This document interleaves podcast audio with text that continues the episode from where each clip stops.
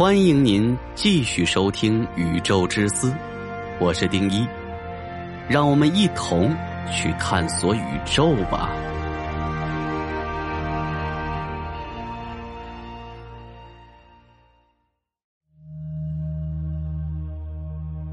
解读起点的产生，当天体质量从太阳一直算到黑洞。牛顿发现万有引力之后，曾经就有人思考这样一个问题：地球会不会因为引力而塌陷呢？换句话说，地球会不会因为承受不了自重而被压成乒乓球呢？当然，这个想法看起来很滑稽，但是它却引出了一系列思考，并因为这些思考，人类现在才能走到今天。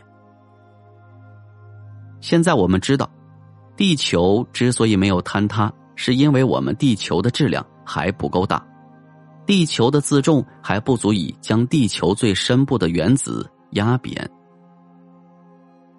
恒星的氢核聚变，而太阳系中质量最大的天体太阳，又是怎样一种情景呢？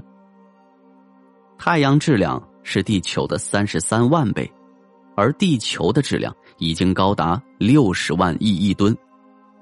虽然这种质量在宇宙中其实很常见，但是在我们的视角里，这已经是一个天文数字了。而正是在这种巨大质量压迫下，太阳核心部位的氢原子不得不被挤压到一块进而发生了核聚变。强烈的核聚变使得太阳的核心部发生爆炸。爆炸产生的向外膨胀力抵消了太阳向内的塌缩力，使得太阳维持在现在这样一种状态——巨大的火球。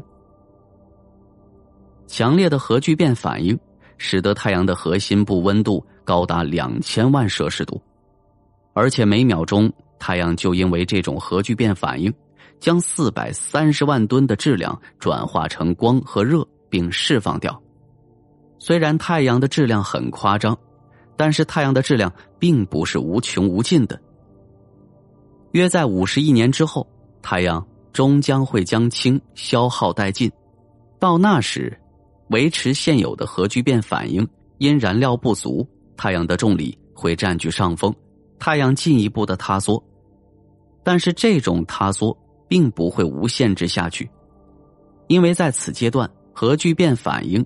由氢生成的氦将变成新的燃料，于是新一轮的爆炸与塌缩的平衡游戏又得继续进行。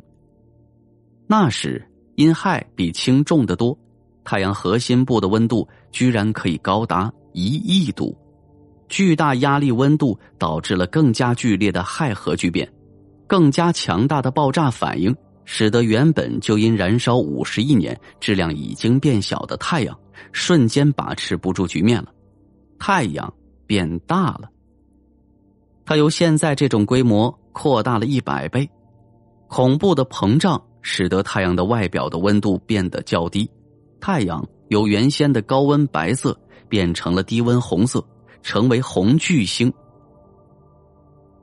在红巨星时代，经过几百万年，氦核燃烧殆尽。恒星的结构组成已经不那么简单了，外壳仍然是以氢为主的混合物，而在它下面有一个氦层，氦层内部还埋有一个碳球。此时的红巨星太阳就好比进入了更年期，亮度时亮时暗，直径时大时小，而在其核心部分已经渐渐形成一颗白矮星。因为脾气不稳定的红巨星太阳最终会爆发，而随着爆发带来的后果，就是将除外核心白矮星的所有外围物质尽数抛弃。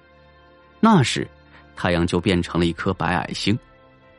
白矮星的内部主要由碳、氧、氖等元素组成。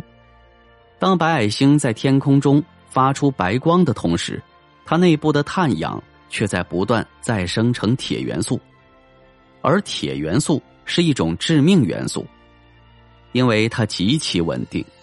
铁元素要发生核反应的话，消耗的能量要比产生的热能多。也就是说，依赖铁元素进行核反应，进而维持恒星的寿命是不现实的。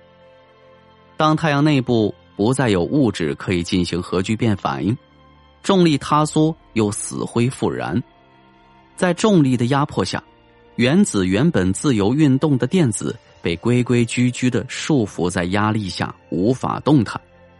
但是。电子以牺牲自由换来的结构，使得原子异常坚硬，它能够在很大程度上抵御重力塌缩。这种现象叫做电子简并。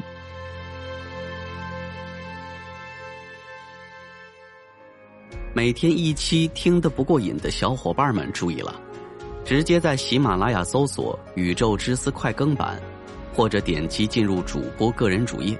都可以找到，VIP 会员即可免费畅听，每天至少更新三期，恳请小伙伴们给予一些支持与鼓励，感谢。